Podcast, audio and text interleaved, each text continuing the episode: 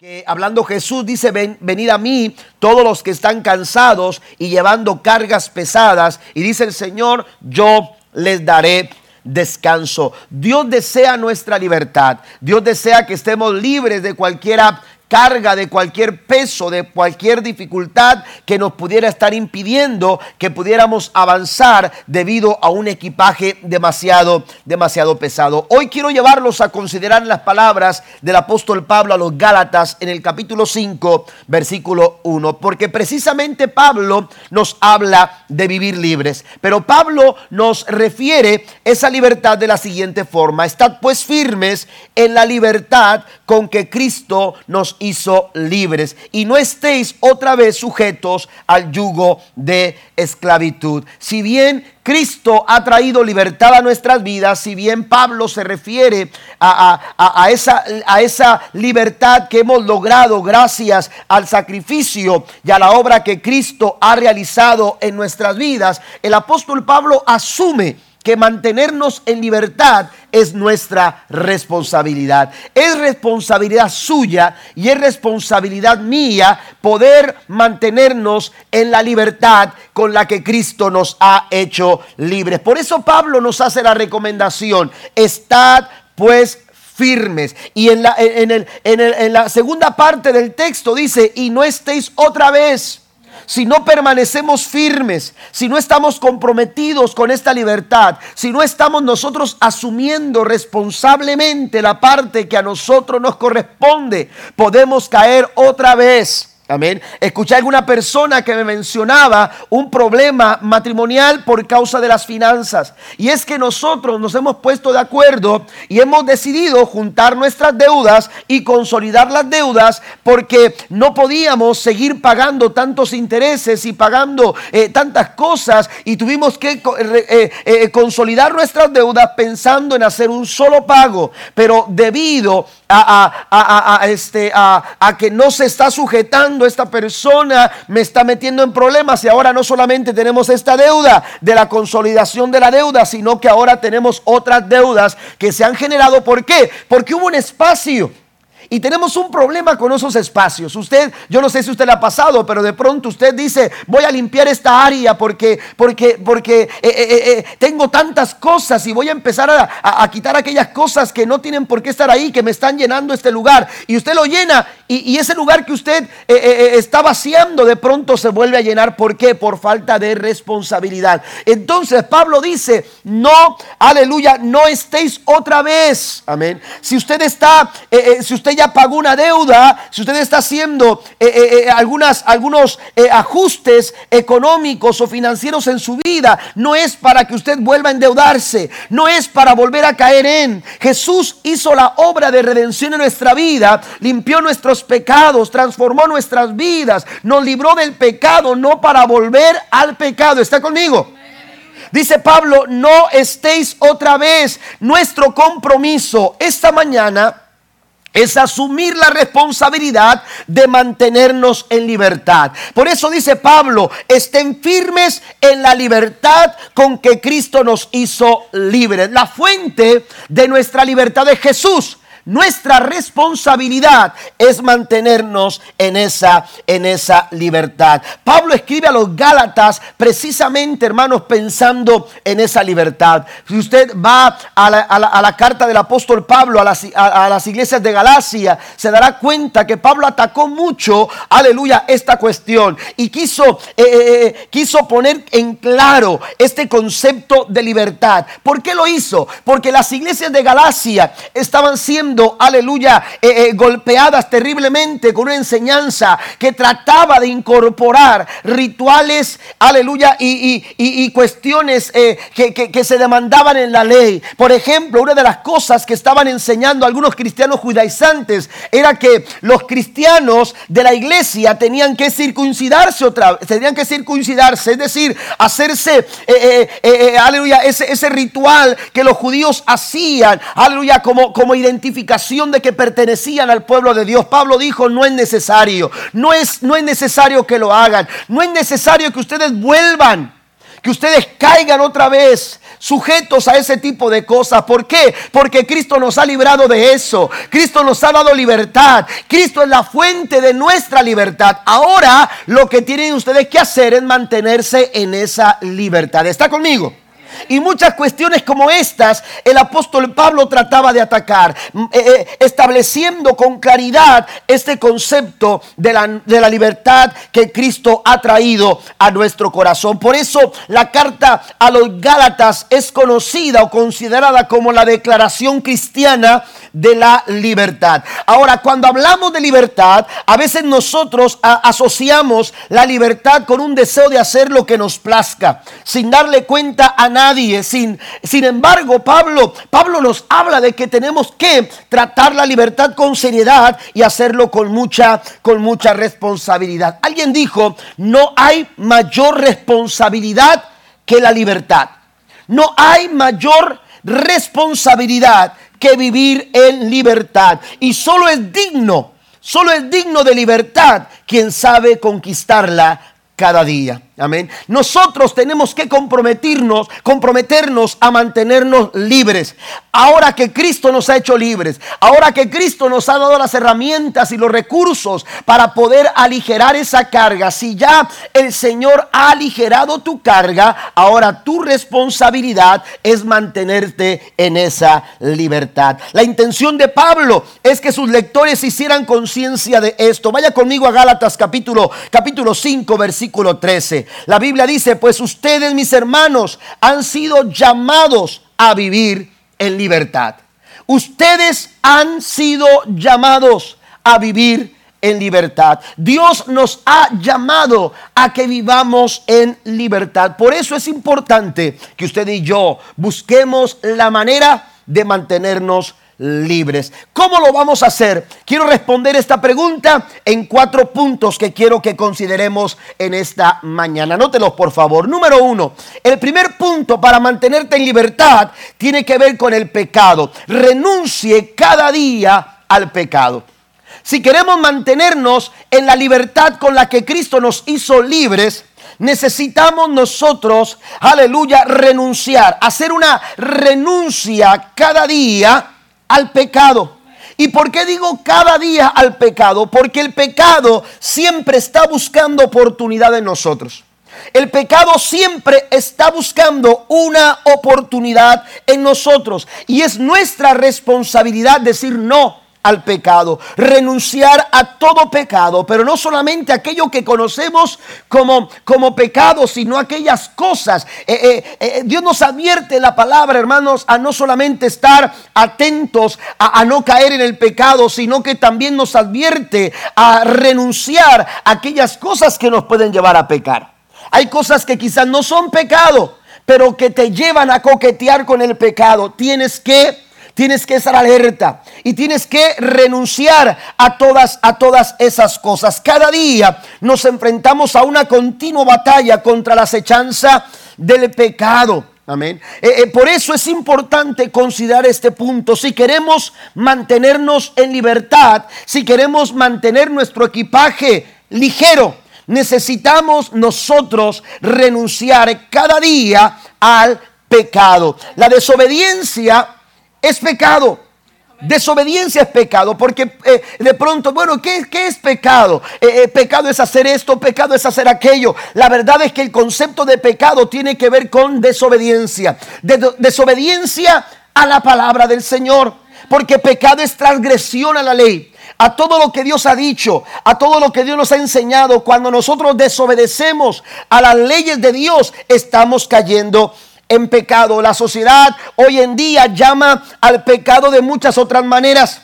Trata de minimizarlo, trata de alguna manera, aleluya, eh, eh, eh, de alguna manera hacerlo, hacerlo ver de, forma distinta. Pero la verdad es que la Biblia es muy clara cuando, cuando, cuando menciona la naturaleza de pecado. Por ejemplo, usted va conmigo a Gálatas capítulo 5, versículo 19 al 21. El apóstol Pablo menciona lo siguiente, cuando ustedes siguen los deseos de la naturaleza pecaminosa, los resultados son más que claros. Inmoralidad sexual, impureza, pasiones sensuales, idolatría, hechicería, hostilidad, peleas, celos, arrebatos de furia, ambición egoísta, discordias, divisiones, envidia, dice el verso 21, borracheras, fiestas desenfrenadas y otros pecados parecidos. Permítame repetirles lo que les dije antes, cualquiera que lleve esa clase de vida no heredará el reino de Dios.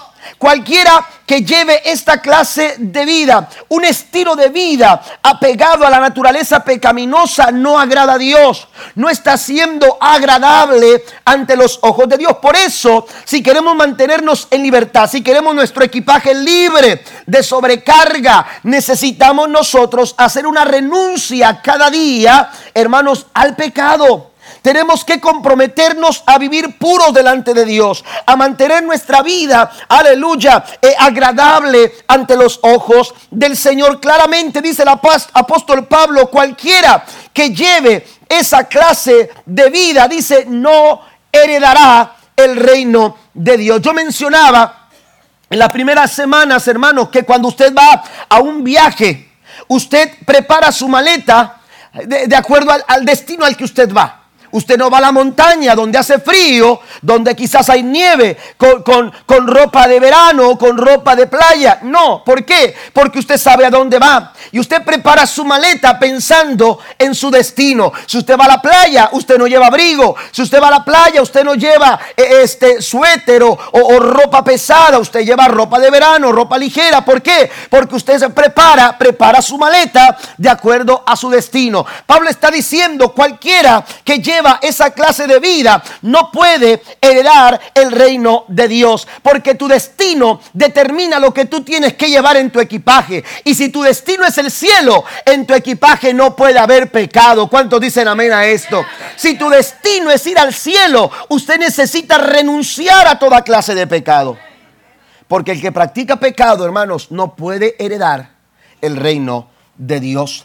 El pecado provoca un terrible peso y una terrible sobrecarga en nuestra vida. Si queremos vivir sin sobrecargas, necesitamos hacer conciencia sobre lo serio del pecado. Mire lo que dice Jesús en San Juan capítulo 8, versículo 34. Dice, Jesús le respondió, de cierto, de cierto digo que todo aquel que hace pecado, esclavo es hay personas que dicen, pastor, esto yo lo controlo. E, esto yo lo manejo. Yo tengo control de lo que estoy haciendo. El, vicio, eso es solamente para, pasar el rato, pero yo, no, no, no. E, e, eso tú no lo controlas, eso te controla a ti. Porque el que hace pecado es esclavo del pecado. Amén. Es esclavo del pecado porque el pecado esclaviza. El pecado no da libertad. El pecado no da deleite. El, eh, eh, el, pecado no te da nada bueno. El pecado llega para matar, llega para hurtar y llega para destruir familias. Aleluya. Necesitamos entender y hacer conciencia de lo serio que es el pecado. Y Jesús dijo aquí, el que practica el pecado es esclavo del pecado. Ahora en primera de Juan capítulo 3, eh, el apóstol Juan se refiere a la práctica del pecado en algunos versículos que quiero puntualizar. En el verso 3 de esta primera carta, capítulo 3, Juan dice, y todo aquel que tiene esta esperanza en él. ¿Cuál es tu esperanza? Bueno, el que tiene esta esperanza en él dice, se purifica a sí mismo. Verso 4 dice, todo aquel que comete pecado infringe también la ley. El verso 6 menciona, todo aquel que permanece en él no peca. Todo aquel que peca no le ha visto y ni le ha conocido. Amén. Fíjese lo serio del pecado. El verso 8 dice que el que practica el pecado es del diablo. Amén. El que practica el pecado es del diablo. Y el verso 9 dice que todo aquel que es nacido de Dios no practica el pecado si queremos mantenernos en libertad, si queremos estar firmes en la libertad con la que Cristo nos hizo libres, aleluya, dice Pablo, que tenemos nosotros que renunciar al pecado. Tenemos que hacer una renunciación, tenemos que negarnos a cualquiera práctica, aleluya, que tiene que ver con el pecado, porque el pecado ejerce una fuerte presión en la vida del ser humano. La Biblia dice que cuando pecamos estamos destituidos de la gloria de Dios. Eso ya es una presión. ¿Por qué? Porque nos hace estar en conflicto con Dios porque no nos permite estar en comunión, en comunión con Dios. Pablo nos advierte y nos dice, manténganse firme. Ese es el compromiso que tenemos que hacer. Cada día que usted sale, usted necesita de su casa, cada día que usted, aleluya, que, llega a su vida, usted necesita comprometerse con este, con este pensamiento, alejarse del pecado, renunciar al pecado, porque el pecado está queriendo buscar oportunidad en nuestras vidas. La Biblia dice en Proverbios 28, versículos 13 y 14, que de nada sirve negar o excusar o esconder el pecado. Proverbios 28:13 dice, los que cubren sus pecados no prosperan. Amén. No podemos nosotros pretender caminar por la vida con, una, con un equipaje ligero, sin carga, sin sobrecarga en nuestra vida, si nosotros estamos practicando el pecado, si estamos encubriendo, si estamos nosotros excusando, si estamos escondiendo, estamos negando el pecado. Tenemos que reconocerlo. Mire lo que dice el verso. Pero si lo confiesa y los abandona, recibirá misericordia. Benditos los que tienen temor de hacer lo malo. Pero los tercos van directo a graves problemas. El pecado nos mete en graves problemas.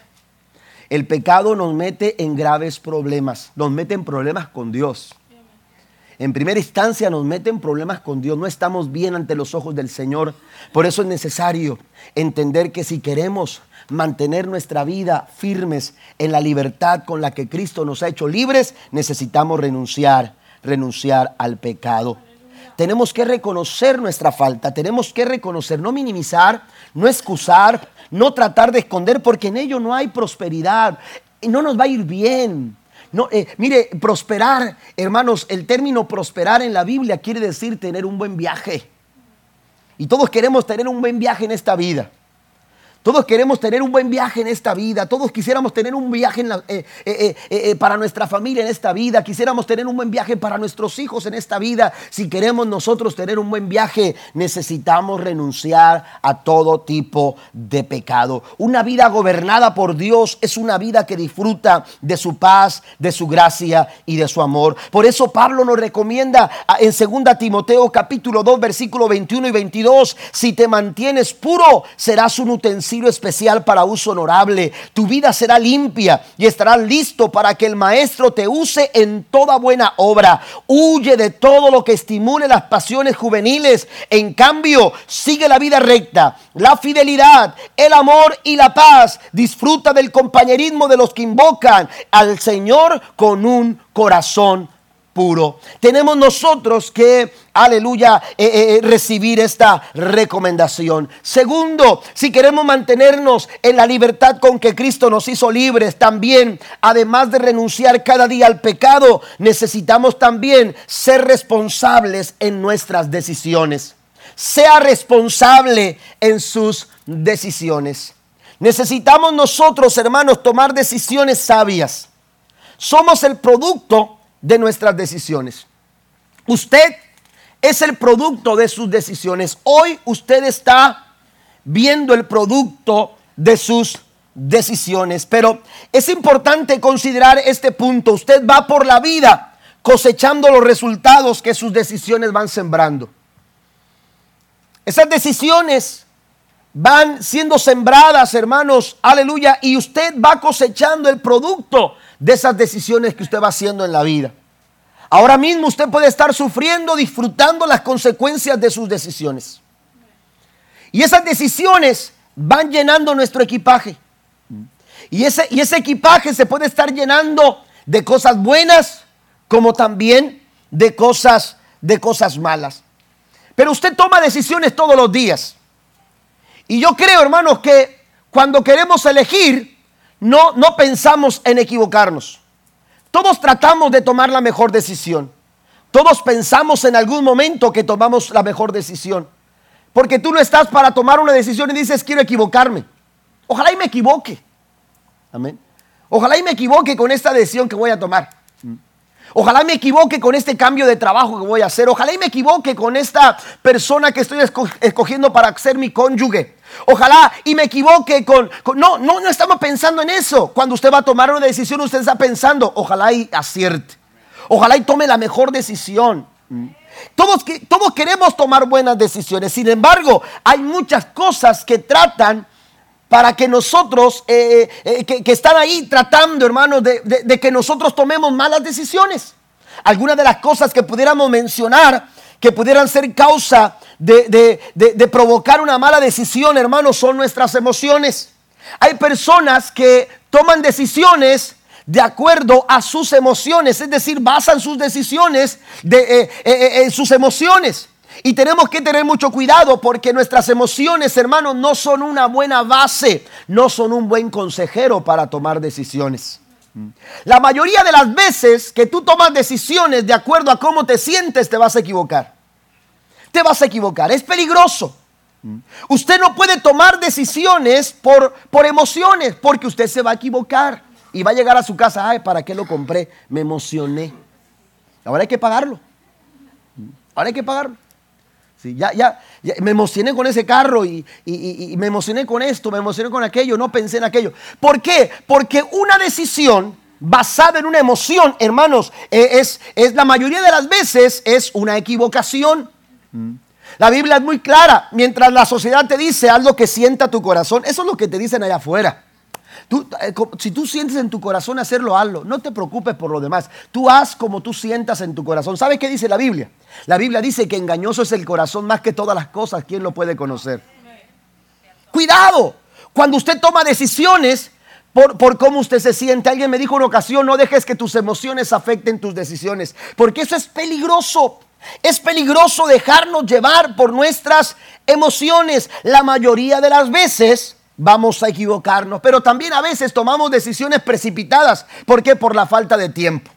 Estamos tan apresurados, eh, eh, estamos tan apresurados que tenemos que tomar una decisión. Tenemos que tener mucho cuidado con la falta de tiempo, porque el apuro hermanos, lo único que va a hacer es complicarnos, es complicarnos la vida, es, es sobrecargar nuestro equipaje, es, es volver a estar, hermanos, aleluya, volver, como dice eh, el apóstol Pablo, eh, eh, no, no, no, queremos que vuelvan otra vez a, a esa vida de esclavitud. Bueno, si no queremos volver a esa vida de esclavitud, cuidado con tus decisiones, tómate el tiempo necesario para tomar la decisión acertada.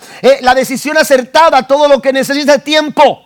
Amén. La decisión acertada, todo lo que necesita es, es tiempo. Cuidado cuando usted se deja presionar por el apuro o por el tiempo. El apuro no nos deja evaluar nuestras prioridades. Pisotea nuestras prioridades.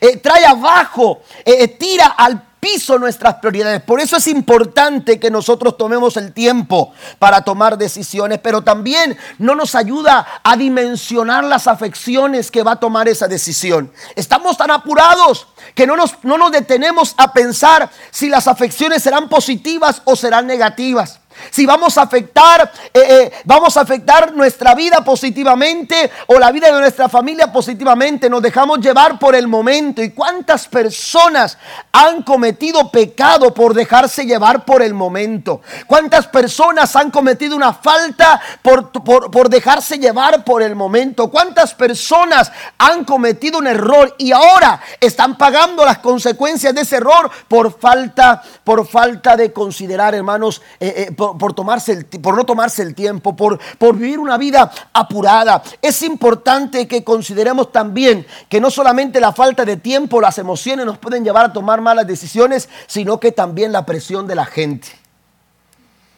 A veces tomamos decisiones equivocadas porque nos estamos dejando llevar, hermanos, por la, por la perspectiva del querer agradar a todo mundo de querer, de querer hacer sentir bien a todos y entonces estamos tomando decisiones pensando en agradar a las personas. Cuidado cuando usted se siente obligado a tomar una decisión desde esa perspectiva, porque eso también es muy peligroso. Usted y yo tenemos que considerar, hermanos, que nuestras decisiones en primera instancia, para que sean correctas y para que sean acertadas, tienen que ser decisiones que honren a Dios.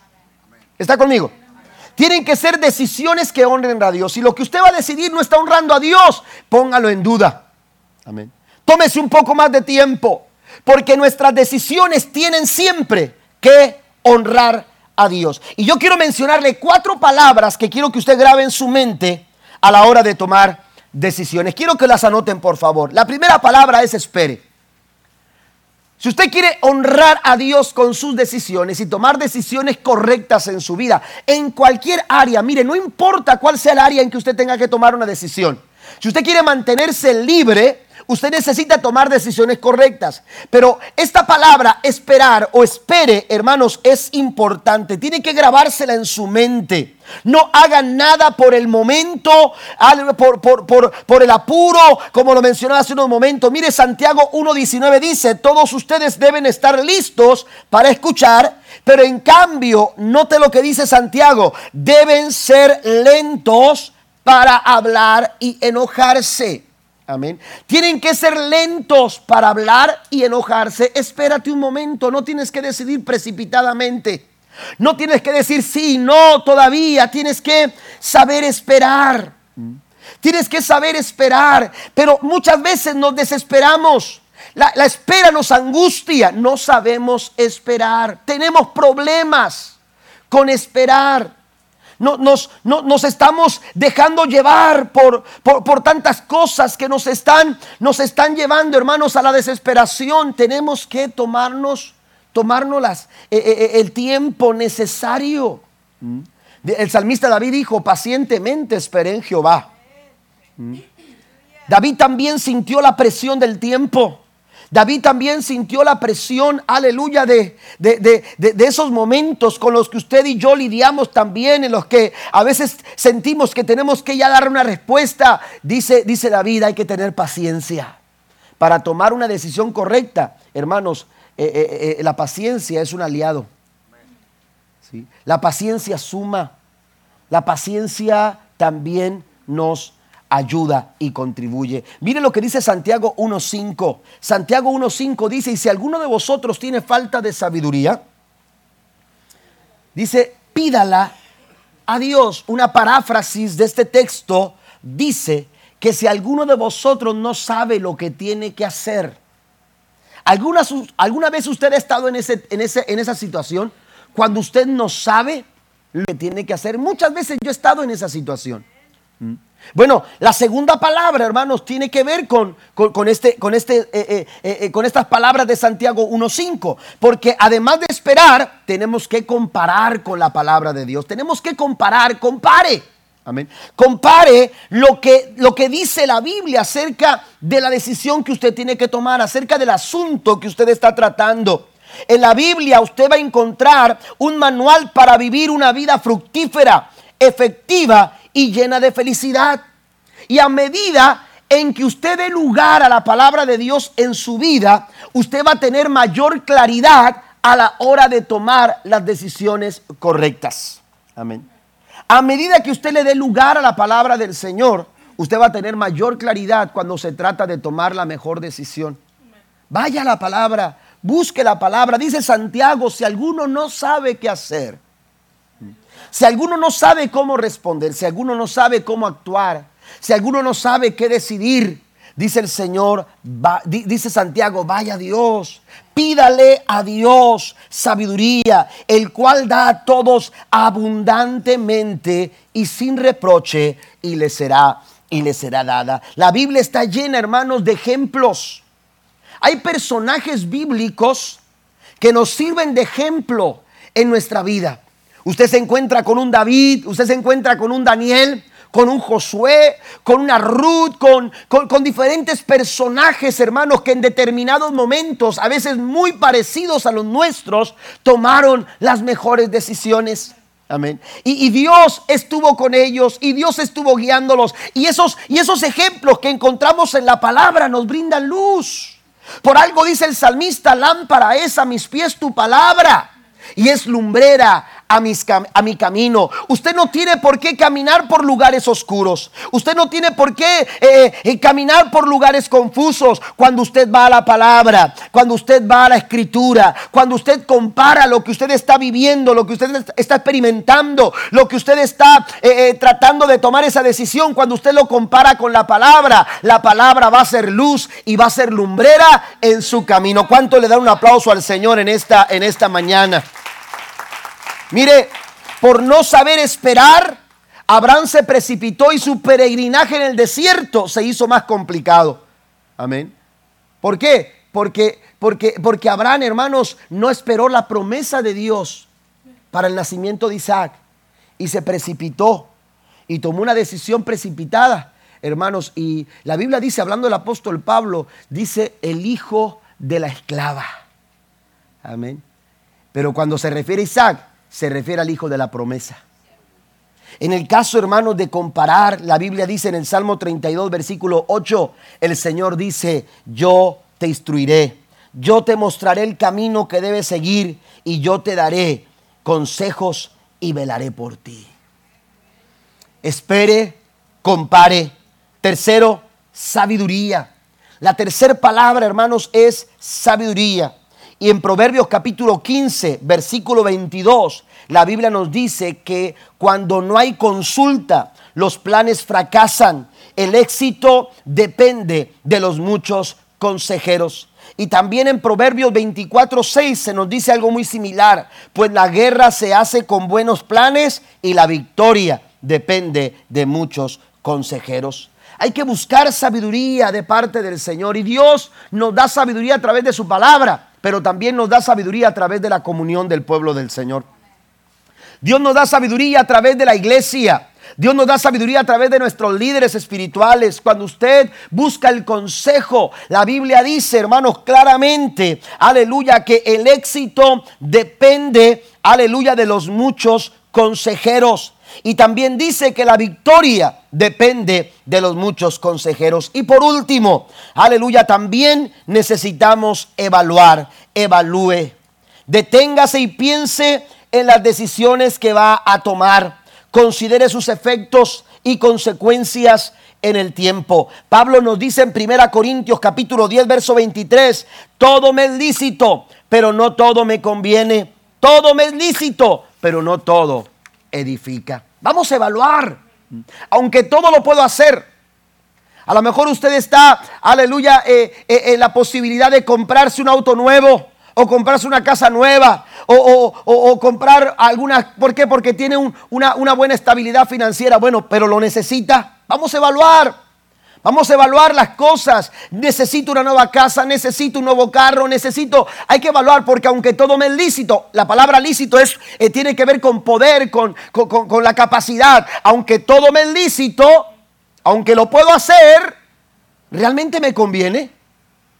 ¿Realmente, realmente es lo que necesito?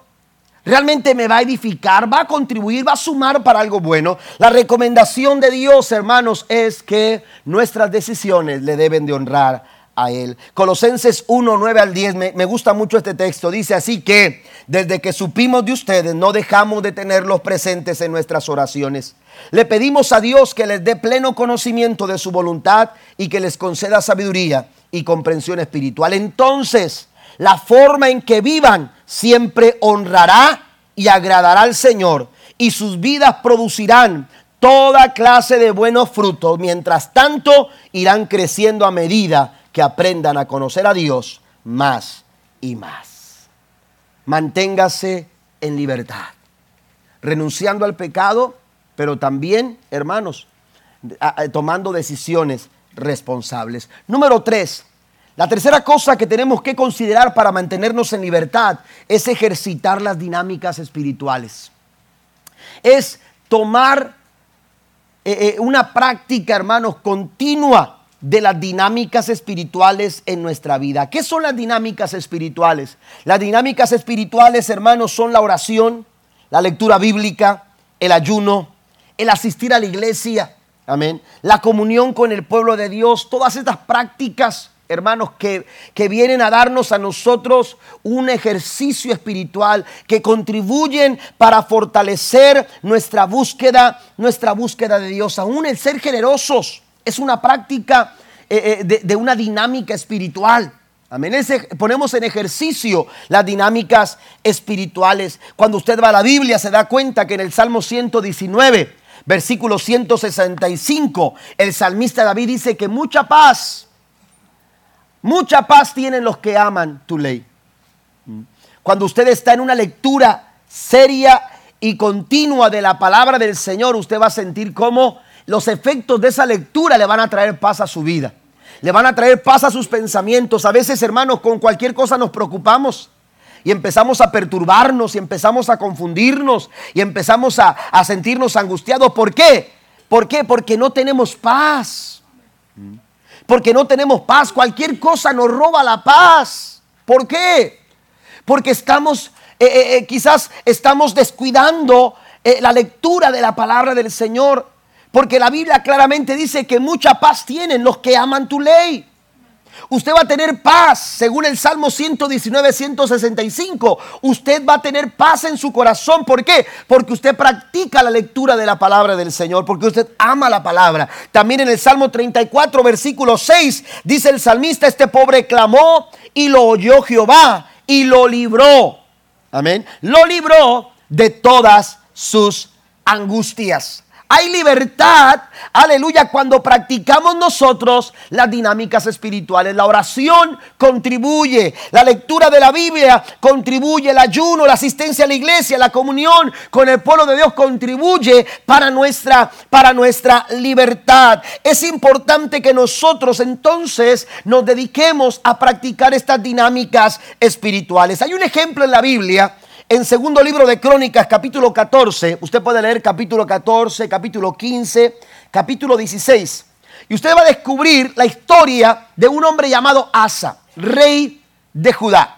Rey de Judá. En el reinado de Asa encontramos un ejemplo, hermanos, de lo que sucede cuando una persona, o todo un reino en este caso, toda una nación, están comprometidos en una dinámica espiritual, en una vida devocional para Dios. Mire, la Biblia nos dice claramente que Asa, aleluya, practicaba de forma personal, pero también animó a todo el pueblo a la búsqueda comprometida de Dios mediante el desarrollo de una vida devocional. Y es notable lo que dice el versículo 4 y 6 de segundo libro de Crónicas, ahí lo tienen sus notas. Ordenó al pueblo de Judá que buscara al Señor, Dios de sus antepasados, y que obedeciera su ley y sus mandatos. Durante los años de paz, Asa pudo reconstruir las ciudades fortificadas en todo Judá. Nadie estuvo en guerra contra él durante ese tiempo. ¿Por qué? Porque el Señor le daba descanso. ¿Quién no quiere descanso? ¿A quién no le caería bien un descanso? Amén. ¿Quién no quiere sentir que su equipaje está siendo aligerado? Oiga, qué, bien se siente cuando, cuando, cuando no tienes ningún tipo de peso. Qué, bien se siente cuando no tienes ningún tipo de preocupación. Qué bien se siente cuando no sientes el corazón sobrecargado, el pensamiento sobrecargado de cosas. Qué bien se siente tener descanso. Bueno, Dios dice que le dio descanso porque el Señor le daba descanso de sus enemigos. Los primeros 10 años en el reinado de Asa sobre Judá fueron 10 años de descanso. Amén. Fueron 10 años, hermanos, llenos, llenos de mucha, de mucha bendición, de mucha prosperidad. Aleluya. Ellos tenían paz. Él no tenía que preocuparse por, por los vecinos. Él no tenía por qué preocuparse de las naciones vecinas. Él no se estaba preocupando por, por las estrategias de otros. Ellos estaban en paz. ¿Para qué preocuparse? Hay que trabajar y entonces trabajaban y estaban reconstruyendo las ciudades estaban eh, afirmando, hermano, los muros de las ciudades y dice que construyeron, dice que construyeron ciudades fortificadas en todo Judá. Fue un tiempo de prosperidad, fue un tiempo de abundancia, fue un tiempo de avance, fue un tiempo de productividad. Hermano, aleluya, no había necesidad de preocuparse, no había lugar para preocuparse. ¿Por qué? Porque durante ese tiempo Asa y todo el reino de Judá estaban en, en comunión con Dios, estaban comprometidamente buscando la presencia del Señor. Él había ordenado que el pueblo de Judá buscara al Señor de sus antepasados y obedeciera la ley y sus mandamientos. Esto, esto fue el resultado, la paz de Dios. La paz de, que, que, Asa experimentó y el reino de Judá experimentaron los primeros 10 años de su reinado, hermanos, no fueron el resultado de salir a la guerra y de hacerle sentir al de al lado que eran más fuertes, decir, hacerle sentir a las naciones vecinas que ellos eran poderosos, no. El resultado de la, el resultado, hermanos, esta paz era el resultado de una comunión comprometida con Dios en la paz que viene de Dios. Jesús dijo, mi paso os dejo, mi paso os doy, no como el mundo la da. ¿Mm? Mire, nuestra nación tiene que enviar ejércitos para sentir paz. ¿Y qué hemos logrado? Nada. ¿Eh? Tenemos que mandar ejércitos a diferentes partes y se moviliza eh, eh, eh, el, el, buque o no sé cómo le llaman de guerra, el portaaviones a tal parte y lo mueven para allá y mueven gente y mueven personas y soldados por todos lados y dígame, estamos, seguimos sintiendo, la nación sigue sintiendo amenaza. Amén. La economía se ve amenazada, eh, eh, no, tanto, eh, no solo por lo que sucede aquí, pasa algo en una parte y, y la economía se ve golpeada. Amén. Porque todo esto, amados hermanos, es resultado de las malas decisiones del ser humano. Pero la paz que Dios nos ofrece, la paz que Dios quiere traer a tu vida, la paz que Dios quiere dar a tu familia, la paz que Dios quiere dar a tu corazón, es una paz que sobrepasa todo entendimiento. No es una paz como el mundo la da, es la paz que viene cuando tú estás en comunión con la presencia de Dios es cuando tú estás en comunión con el Señor. Pueden pasar muchas cosas, pueden venirse muchas cosas. Puede, dice, dice el salmista, se pueden, se pueden transportar los montes al corazón del mar, pero tú sigues siendo el mismo Dios que me salva porque tú eres mi amparo, porque tú eres mi fortaleza, porque tú eres mi pronto auxilio en medio de las tribulaciones. Mi paso dejo no como el mundo la da. Cuando tú tienes tiempo de oración, cuando tú buscas a Dios a, través de la lectura bíblica, cuando tú practicas el ayuno, cuando tú, cuando tú te dedicas a este tipo de dinámicas espirituales, hermano, cuando tú estás en comunión con la iglesia, ¿por qué el enemigo a veces trata de meternos en, en complicaciones en nuestras relaciones dentro de la iglesia? ¿Por qué trata de meter resentimiento? ¿Por qué trata de, de sembrar discordia? ¿Por qué trata de meter pleito? ¿Sabe por qué? Porque él sabe que de esta manera está menguando nuestra fuerza. Pero cuando nos fortalecemos de acuerdo a la palabra, siguiendo la paz con todos y la santidad, vamos a ver la gloria del Señor sobre nuestras vidas. Den un aplauso al Señor en esta mañana. Dios es bueno y Él quiere darnos la paz. Asa recibió la paz de Dios y su reino no tenía que preocuparse por sus enemigos. ¿Por qué? Porque el Señor le había dado descanso.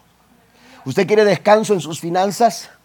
¿Usted quiere descanso en su vida familiar? ¿Usted quiere descanso en su matrimonio? ¿Usted quiere tener descanso en cada área de su vida? Practique las dinámicas espirituales. Mire, después de esos 10 años, entre los años 10 y 15 de su reinado, Asa tuvo que enfrentar un ejército tan poderoso, hermanos, como los etíopes. Un millón de etíopes vinieron a combatir contra ellos. Pero sabe que esto sucedió cuando el pueblo se olvidó de buscar al Señor. Cuando hubo un decaimiento espiritual, cuando ya no se practicaba la oración, cuando ya no se buscaba a Dios de corazón, hermanos, los enemigos empezaron a venir en contra del pueblo. Tenemos que tener cuidado, manténganse firmes en la libertad en la que Cristo nos ha hecho libres. Amén.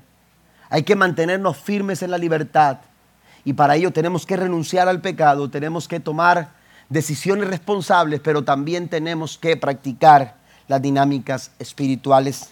Cuando usted practica este tipo de dinámicas espirituales, usted está usando las armas que vienen del Señor.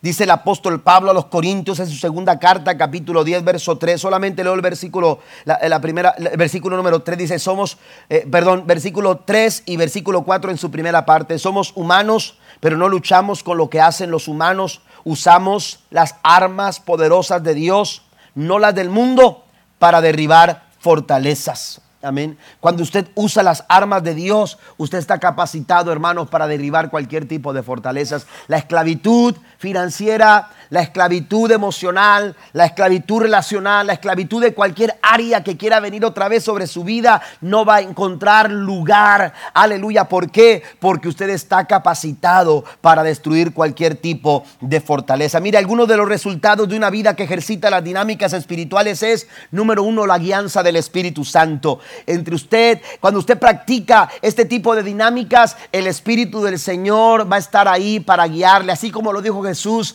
el Espíritu de verdad, Él os guiará a toda verdad y a toda justicia. Usted va a la Biblia en 2 Corintios capítulo 3 verso 17 y la Biblia dice, porque el Señor es el Espíritu y donde está el Espíritu del Señor, allí hay libertad. Amén. Ahí hay libertad según 2 Corintios 3, 17, pero también cuando usted está en, una, en un tiempo de búsqueda de Dios, hermanos, un resultado también va a ser eh, eh, el desarrollo de dominio propio. ¿Usted sabe lo que es el dominio propio? El dominio propio, hermanos, es poder y fuerza, autoridad o control que se ejerce o que ejerce una persona sobre sí misma para hablar y para accionar. Amén. El, dominio propio en la Biblia es, es manejada como una virtud. Es una virtud. Y algunos hermanos necesitamos, bueno, iba a decir gotas, pero unas cuantas gotas, no, eh, eh, eh, cubetas llenas, amén. Cubetas llenas de dominio propio. Amén. Algunos necesitamos cubetas llenas de dominio, de dominio propio. ¿Por qué? Porque no tener dominio propio es un problema que va a llenar tu equipaje, hermanos, de una sobrecarga innecesaria. Por no tener dominio propio y, y empezamos a hacer corajes con toda la gente, estamos llenando nuestro equipaje, hermanos, de resentimientos y de rencores. ¿Para qué? ¿Para qué? Tenga dominio, no tiene que pelearse con todo el mundo, es más, no tiene que pelearse con nadie. Amén. ¿Por qué? Porque cuando no tenemos dominio propio, hermanos, estamos, estamos acarreando una sobrecarga emocional, una sobrecarga relacional, hermanos, bastante pesada, que va a hacer que nuestro equipaje, hermanos, se siente incapaz de, mover. Cuando no tenemos dominio propio, estamos tomando, hermanos, eh, nuestro dinero y lo estamos gastando. Y de pronto llegamos al fin de mes. ¿O qué será el fin de mes? Al fin de la semana. ¿Y, dónde se fue todo el dinero? Por no tener dominio, control, poder y autoridad. Por lo que decimos o por la forma en que actuamos. El dominio propio es importante y Dios nos lo ofrece a través de las dinámicas espirituales, usted puede desarrollar un dominio propio en su vida. ¿Sabe que los estudios realizados eh, eh, en una universidad, no recuerdo ahora el nombre, pero eh, hay algunos estudios que se realizaron y, esos estudios arrojaron, hermanos, que el éxito de muchas personas estaba, basado precisamente en su autocontrol, en la forma en que ellos, se, desde la escuela, la forma en que ellos estudiaban, cómo ellos se concentraban y evitaban ciertas distracciones, eso los fue llevando y enfocando hacia el éxito. Hacia el éxito, al alcance de las metas. Mucha gente comienza con muy buenos propósitos el año, con muy buenos objetivos y metas para, un año. Amén. Pero al, tiempo que va caminando el, el, año, nos vamos, vamos, vamos, vamos desligándonos del cumplimiento de esas metas. ¿Por qué? Por falta de tener dominio propio. Muchos objetivos no se han alcanzado porque no tenemos dominio propio, pero cuando usted, cuando usted realiza las dinámicas espirituales, la Biblia nos enseña que hay un desarrollo de dominio propio. Mire lo que dice Proverbio 25, 28. Anótelo por favor ahí en sus notas. Como ciudad sin defensa y sin murallas es quien no sabe dominarse. Como una ciudad sin defensas y sin murallas, murallas, hermanos, es una persona que no sabe dominarse. Y la tercera cosa, resultado de las dinámicas espirituales, hermanos, es dependencia a la palabra del Señor. Y este texto me gusta mucho, el Salmo 119, versículo 45. Dice, caminaré en libertad. De eso se trata lo que estamos hablando. Mantenernos en libertad. Voy a caminar en libertad porque me he dedicado a tus mandamientos. Cuando usted se dedica a los mandamientos del Señor, a la palabra de Dios, usted va a disfrutar de la libertad que Cristo nos ha dado a través de su obra. Y número cuatro, el cuarto punto, hermanos, para mantenernos libres, para mantenerlos libres es depositar nuestras cargas en Dios. Depositar nuestras cargas en Dios. Póngase de pie conmigo, por favor, en esta, en esta eh, mañana, ya, para terminar. Hay que depositar nuestras cargas en el Señor. Eso es algo importante y muy clave, hermanos, a la hora de mantenerlos libres. Usted, usted no no va a lograr mantenerse en la libertad si usted sigue tratando de, de, guardarse todas aquellas cosas que Dios dice, tienes que soltármelas. Tienes que soltármelas. Tenemos que ceder. Pablo sabía que esta es una de las complicaciones del ser humano, el ceder. No queremos ceder. ¿Por qué? Porque asumimos que ceder, hermanos, es es eh, sinónimo de debilidad, sinónimo de rendición, de decir, sabes que yo no pude, sabes que yo no puedo. Pero cuando usted cede, cuando usted suelta, cuando usted pone sobre el Señor sus cargas, usted va a mantener o va a disfrutar una vida en la libertad que Cristo le ha dado. Esa libertad financiera, esa libertad de preocupaciones y de ansiedad, esa libertad emocional, esa libertad eh, eh, en cada área de su vida, hermano, va a depender en la capacidad que usted tenga de soltar aquellas cosas, aquellas cargas que, que, usted, que no son para usted. Porque no son para usted. Esas cargas, hermano, no son para usted. Todo aquello que es una sobrecarga no es para nosotros. El salmista nos da algunas algunas, eh, eh, eh, algunas palabras hermosas acerca de esto. Y voy a leerla rápidamente. El Salmo 68, versículo 19 dice, bendito sea el Señor nuestro Dios y Salvador. Me gusta lo que dice, que día tras día sobrelleva nuestras cargas. Dios está comprometido a sobrellevar tus cargas. Y a veces pasan los días y Dios está esperando. Y Dios dice, bueno, ¿y dónde están las, las, cargas de mis hijos? ¿Dónde están esas cargas que yo, que yo quiero llevar? Que, es, que estoy comprometido a llevar por ellos. Pero a veces no estamos listos para, para ceder. No estamos listos para soltar. Claramente la Biblia nos dice en el Salmo 34, versículo 19, que aunque muchas sean las angustias del justo, el Señor lo librará de todas ellas. No hay un día que Dios no quiera llevar tu carga. No hay un minuto que Dios no desee tomar tu carga. No le importa el tamaño de tu carga. No le importa el peso de tu carga. No le importa la dificultad de tu carga.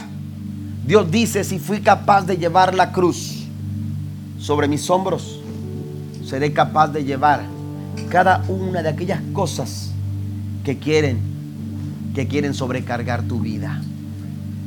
David también expresaba en el Salmo 55, versículo 22, entrégale tus cargas al Señor y Él cuidará de ti. No permitirá que los justos tropiecen y caigan. Dios no va a permitir, fíjese, Dios no va a permitirlo. Dios no va a permitir que tú tropieces, que tú caigas que tú vuelvas. Dios quiere que tú camines una vida de libertad. Que tú camines en libertad. Que tú camines sin, equipaje pesado.